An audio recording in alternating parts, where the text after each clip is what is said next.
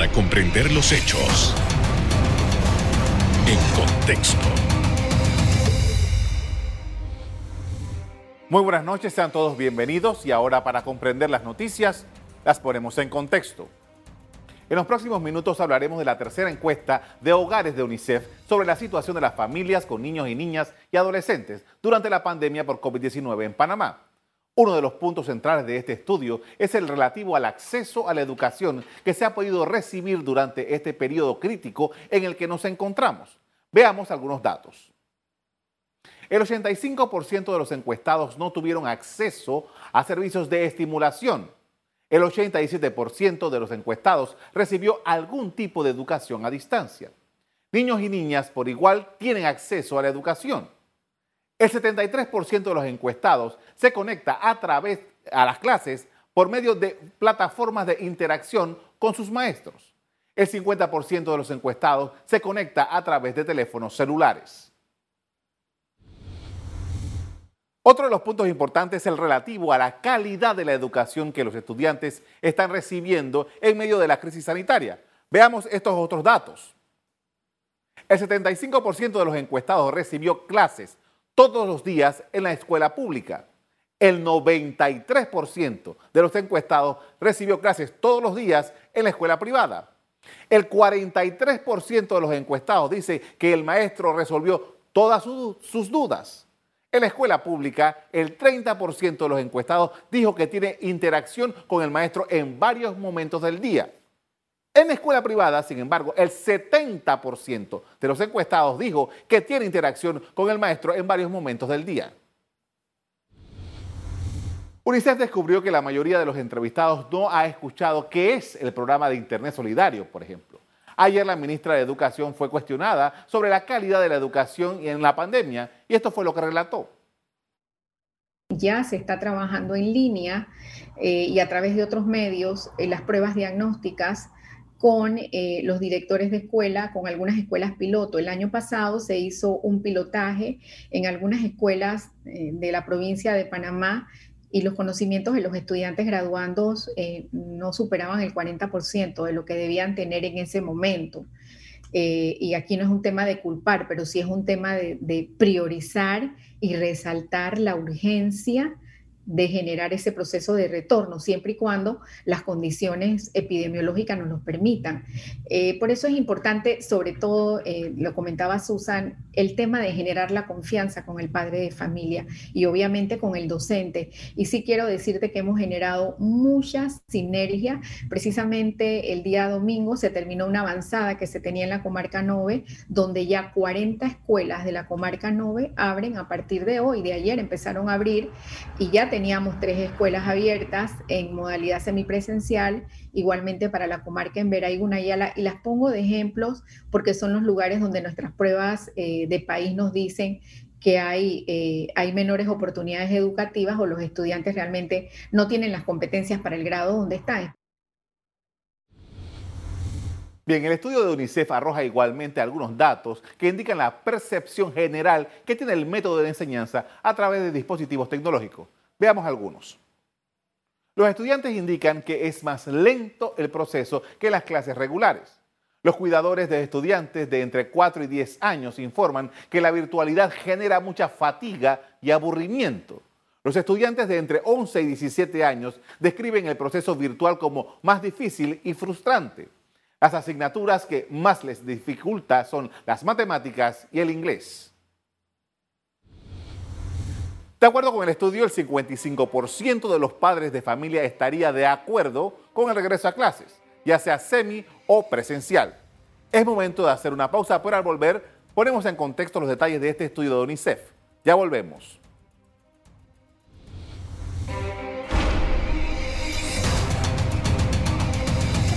Estamos de regreso para hablar de la investigación que sobre el tema educativo en pandemia realizó UNICEF Conversamos con Francisco Trejos, representante de este organismo en Panamá. Buenas noches. Buenas noches, Carlos. Muchas gracias por brindarnos este espacio. Como comentas, UNICEF realiza la tercera encuesta de hogares para conocer la situación de la niñez y de las familias durante la pandemia. Hace más de un año realizamos la primera edición y en esta ocasión vamos a conocer con mayor profundidad sobre eh, el acceso y la calidad de la educación a distancia. Se realizaron entrevistas telefónicas en todas las provincias del país y se realizaron eh, entrevistas profundas en contextos urbanos, rurales y en comarcas por primera vez. La encuesta de hogares, como tú mencionaste anteriormente, nos revela que en las provincias se han mantenido la cantidad de estudiantes que están recibiendo algún tipo de educación y para ser más precisos, eh, hablamos de 9 de cada 10. Y hay un ligero incremento con respecto a la encuesta anterior y esto nos hace ver los notables esfuerzos de las autoridades, pero sobre todo de las familias. Sin embargo, hay territorios, especialmente en las comarcas, que en términos de calidad educativa nos resultan muy preocupantes. Sí, justamente, justamente eh, de, todo el, documento, el, documento es, eh, tiene datos muy interesantes, pero hace, un, hace especiales acotaciones acerca de la situación de, las comarcas, algunas comarcas más que otros, eh, y, pude notar eso. Quisiera que nos explicara un poco a qué se están enfrentando los estudiantes de estas comunidades.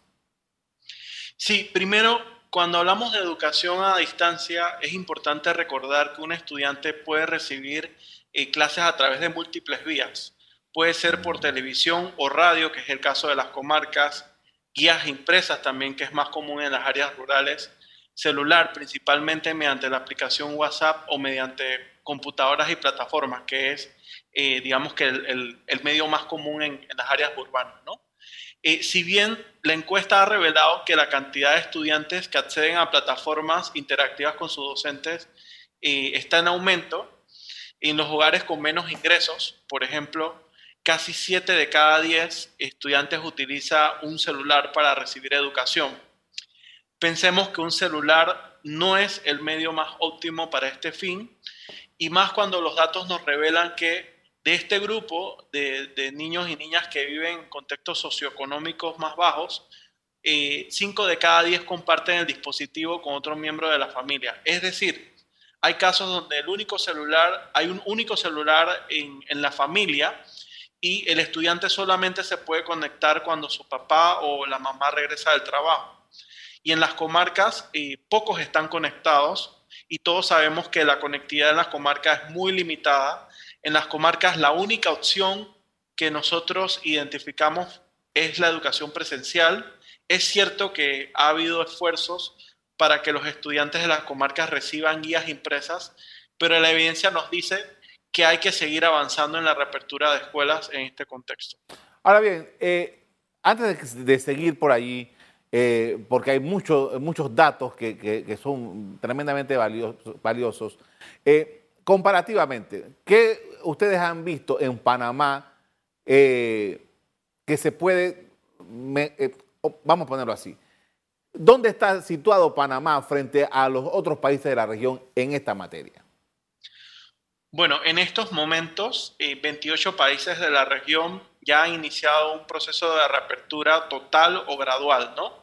Te puedo mencionar particularmente el ejemplo, ejemplos como Colombia, que ha decidido iniciar la reapertura total hacia la educación presencial, ¿no? También tenemos el caso de eh, Uruguay o Chile, por ejemplo, que eh, en el caso de Chile, por ejemplo, ellos han mantenido las escuelas abiertas durante todo este año, sin embargo, en los momentos donde eh, ellos le llaman comunas, existen altos, altos índices de, casos, ellos eh, cierran temporalmente las escuelas, ¿no? Pero las escuelas siempre son eh, las primeras en abrir y las últimas en cerrar, ¿no? Igual el caso de Uruguay, que vimos que fue el primer país de la región, desde el año pasado se estaban brindando clases, ellos tuvieron un momento de, alta cantidad de contagios, decidieron cerrar, pero nuevamente eh, están abriendo las escuelas. ¿no? Entonces vemos que la tendencia a nivel regional es hacia la reapertura, eh, acelerar la reapertura de escuelas. En el caso de Panamá, en estos momentos, el 85% de las escuelas eh, tiene más de un año y medio sin dar clases presenciales. ¿no? Obviamente, esto tiene consecuencias comparativamente.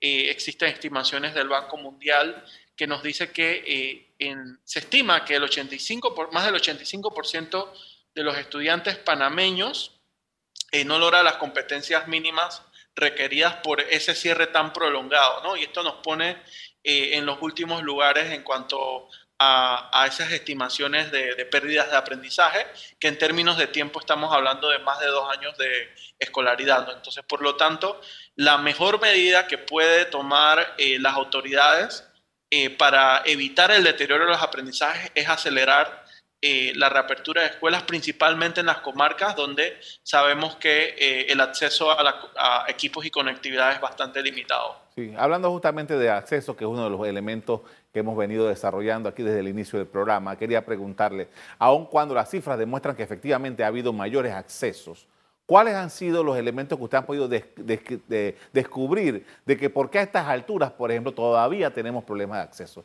a los medios de educación? Sí, bueno, eh, digamos que en las áreas urbanas eh, es más común eh, que las familias tengan acceso a Internet de fibra óptica o que tengan acceso a una red telefónica de datos o inclusive el programa Internet Solidario, ¿no? Pero en las comarcas, digamos que tenemos debilidades estructurales que, que, vienen desde la falta de energía eléctrica o la falta de acceso a otro tipo de medios de de comunicación. ¿no? Entonces, eh, estamos hablando de que em, en el caso de las comarcas, digamos que eh, la opción que, que, están viendo ellos es la, la, educación por, mediante módulos, ¿no? pero con muchas limitantes también. ¿no? Entonces, eh, es importante resaltar que para medir la calidad de la educación a distancia se, pueden, se pueden evaluar varias variables. ¿no? Una de esas variables es el tiempo que los estudiantes dedican a las clases. ¿no? Normalmente en la educación presencial los estudiantes pueden pasar de 6 a, a 8 o 9 horas dependiendo del nivel en que se encuentren y de la escuela. ¿no? Entonces, la encuesta de hogares nos revela que casi 8 de cada 10 estudiantes de escuelas públicas solo están entre 1 a 5 horas recibiendo clases y en el caso de las escuelas particulares esta cifra baja a la mitad.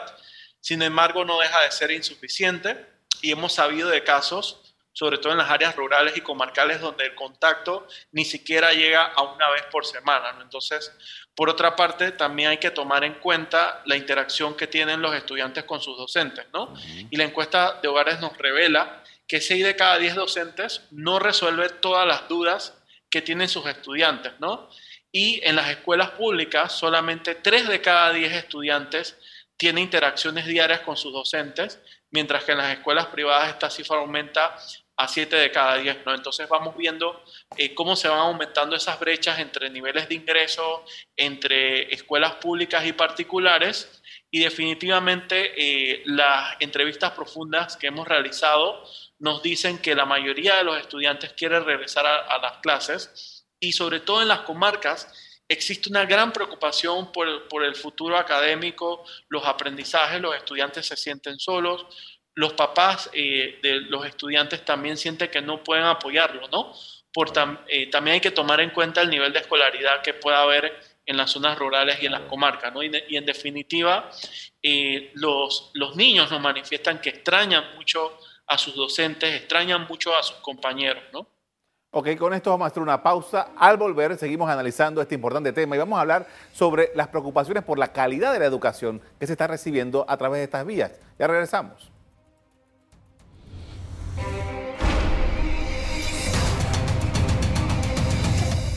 Estamos de regreso y continuamos con Francisco Trejos, representante del Fondo de las Naciones Unidas para la Infancia, UNICEF. En Panamá estamos hablando de educación. Y eh, sí, vamos a hablar ahora de otro elemento importante de esta encuesta que es cómo se evalúa la, calidad de la educación. Al final ya vamos a cerrar eh, un segundo año de estudiantes fuera de las escuelas con estas características que hemos estado describiendo durante el, bloque anterior. ¿Y qué nos queda? Que realmente estos niños, estos jóvenes adolescentes que, estuvieron el año pasado y este año estudiando de, estos métodos, con estos métodos, ¿qué les está quedando? Sí, hay que reconocer que la educación a distancia fue una respuesta inmediata al cierre de las escuelas para mantener a los estudiantes conectados o con sus rutinas desde casa, ¿no? Pero a más de un año y medio del cierre de las escuelas, em, hemos visto que la encuesta de hogares, el 55% de eh, las familias quieren que sus hijos vuelvan a la educación presencial o semipresencial, ¿no?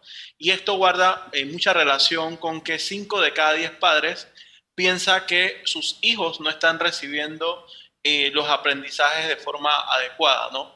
Entonces te puedo mencionar dos ejemplos puntuales. En el caso de los niños que están, que les corresponde el nivel preescolar, el niño que no da el preescolar no lo va a recibir más, ¿no? Entonces probablemente esto va a tener un impacto en el desarrollo de su lenguaje, en el desarrollo socioemocional, que es clave eh, para, para, la trayectoria educativa, ¿no? Si, si actualmente, eh, según las pruebas eh, estandarizadas, 5 de cada 10 estudiantes de tercer grado no logra el nivel mínimo de lectura y en la comarca es 9 de cada 10, definitivamente que eh, el hecho de que los estudiantes no reciban, digamos que esa educación presencial en los primeros años puede tener un alto impacto.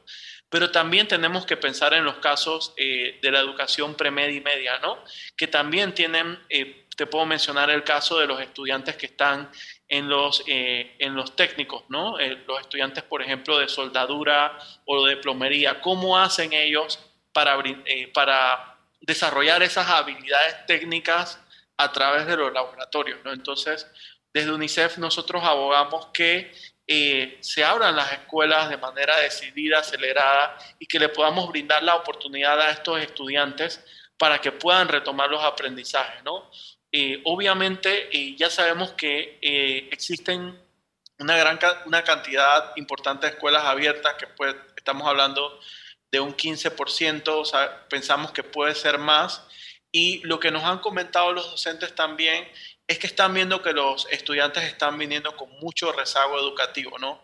Y esto es importante analizarlo desde el punto de vista de eh, la potencialidad que puede tener un estudiante eh, de abandonar la escuela, ¿no? Y quizás en estos momentos eso, eh, eh, los indicadores no se vea reflejado un abandono escolar, ¿no? Sin embargo, sabemos que el abandono escolar comienza cuando el estudiante no accede a tiempo a un preescolar, cuando no desarrolla las capacidades básicas como lectura, matemáticas en primaria, y obviamente esto se va a detonar en, en el nivel premedio o secundario, ¿no? Entonces, definitivamente eh, tenemos que tomar acción, tenemos que recuperar esos aprendizajes a través de diferentes estrategias.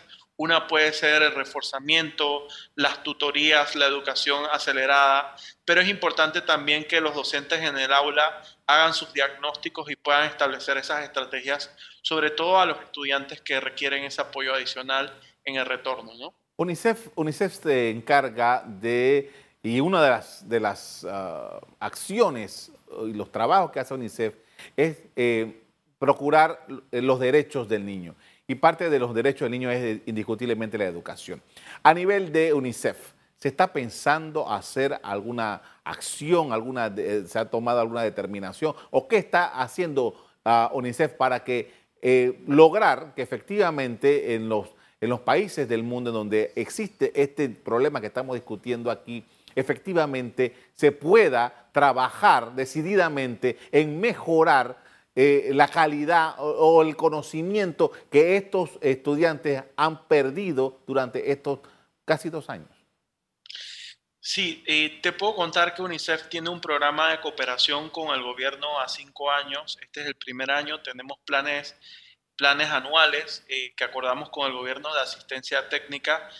nuestro principal objetivo en el país es apoyar a, los estados a desarrollar políticas y programas en beneficio de la niñez, ¿no? Y que se puedan garantizar esos, esos derechos, ¿no? Definitivamente, y lo dice la Convención de los Derechos del Niño, el Estado debe ser el garante de los derechos, pero al estar en más de 190 países y territorios, UNICEF tiene gran experiencia que, compartimos con, las autoridades educativas o del Ministerio de Desarrollo Social, ¿no?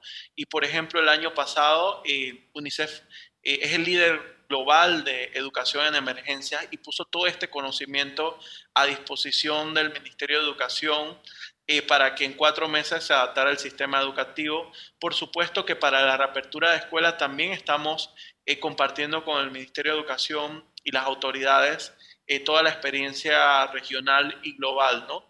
Y vamos a continuar haciéndolo desde UNICEF. También nos parece importante el, rol de la abogacía por los derechos y es a través de estas encuestas de hogares que en esta tercera edición, digamos que profundizamos más sobre el acceso y calidad educativa, que esperamos que la reapertura de escuelas se acelere y que más estudiantes puedan eh, eh, tener ese derecho a, la educación en estos momentos. ¿no? A pesar de que la encuesta dice que por lo menos 55% eh, de las personas que fueron consultadas estarían de acuerdo en la reapertura de las escuelas, en el día a día se puede encontrar en, en, muchas escuelas resistencia y una fuerte resistencia de parte de algunos padres de familia, sobre todo por el tema médico, al menos eso es lo que argumentan. Eh, ¿Cómo vencer estas, estas situaciones? Eh, porque eh, educación, salud, las, personas lo ponen en esos extremos. Sí, hay que reconocer la gran labor de las autoridades en cuanto a la vacunación de docentes. En estos momentos el 86% de los docentes ya está vacunado. Por otra parte, las evidencias científicas nos dicen que las escuelas son espacios seguros siempre y cuando se tomen todas las medidas de control y mitigación, ¿no? Y, eh, por ejemplo, hemos visto eh, el caso de los CAIPIS, ¿no? Que desde febrero eh, se han abierto los CAIPIS y no se ha, visto mayores brotes de, de coronavirus. Y en el caso de las escuelas también, desde principios del año tenemos escuelas que están dando tutorías presenciales, son más de 600 escuelas, por ejemplo, que se han tomado todas las medidas de bioseguridad. Actualmente el 15% de las escuelas está brindando educación semipresencial y se ha visto esa disciplina y los cuidados que han tenido los comités de bioseguridad de las escuelas para garantizar, digamos, que, la prevención de, los contagios. Y por otra parte, también hoy sabemos eh, que los niños no son los grandes contagiadores que se decía al inicio de la pandemia y que también son menos afectados por el virus. ¿no? Entonces, eh, estamos perdiendo más al tener las escuelas cerradas eh, que, que, si las, eh, que si estuvieran abiertas. ¿no? Entonces, sí hacemos ese llamado a que sobre todo las autoridades puedan seguir comunicando de forma efectiva, digamos, cómo debe ser el proceso de reapertura, también cómo, está haciendo, cómo están siendo los resultados eh, de, los estudiantes que están recibiendo clases. Ustedes pueden hablar con,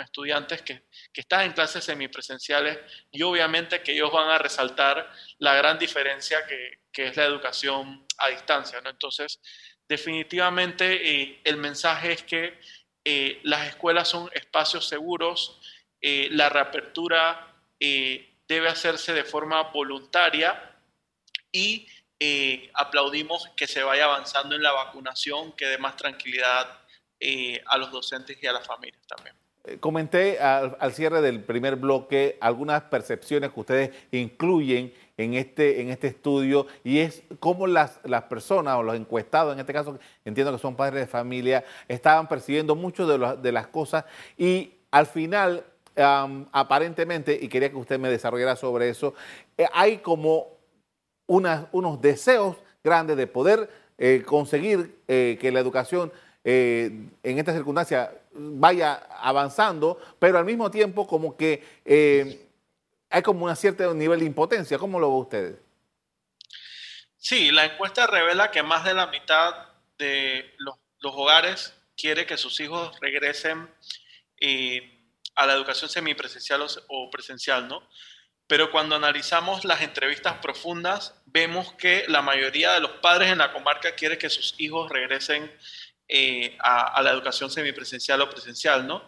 Y esto tiene una gran razón. En, las comarcas y en las áreas rurales, la escuela es más allá que el aprendizaje, también es el lugar donde los eh, estudiantes reciben quizás su única merienda o almuerzo diario, también en, en estas zonas y en todas las escuelas en general las escuelas también significan salud, ¿no? Todos los programas de vacunación se coordinan a través de la escuela y hemos visto cómo el cierre de escuelas ha impactado que el número de niños vacunados eh, haya disminuido, ¿no? Entonces, eh, también la parte socioemocional, ¿no? Eh, las escuelas brindan servicios muy importantes socioemocionales también, que en estos momentos se pueden ver limitados. Y otro aspecto que es muy importante es que mientras que un niño o una niña se mantenga en la escuela, sus probabilidades de sufrir violencia eh, o abuso disminuyen, ¿no? Entonces, la escuela es más que educación y, y en, en, en, algunos contextos eh, la escuela eh, significa trabajo, significa alimentación y salud, ¿no? Le agradezco mucho por habernos acompañado esta noche con esta información de lo que ha encontrado UNICEF en Panamá. Muy amable. Muchas gracias a ustedes por brindarnos este espacio. El Ministerio de Educación, según sus eh, reportes, ha vacunado a más del 75% de los educadores y espera cerrar el segundo trimestre con el 60% de las escuelas en clases semipresenciales. Hasta aquí el programa de hoy. A ustedes les doy las gracias por acompañarnos. Me despido invitándolos a que continúen disfrutando de nuestra programación. Buenas noches.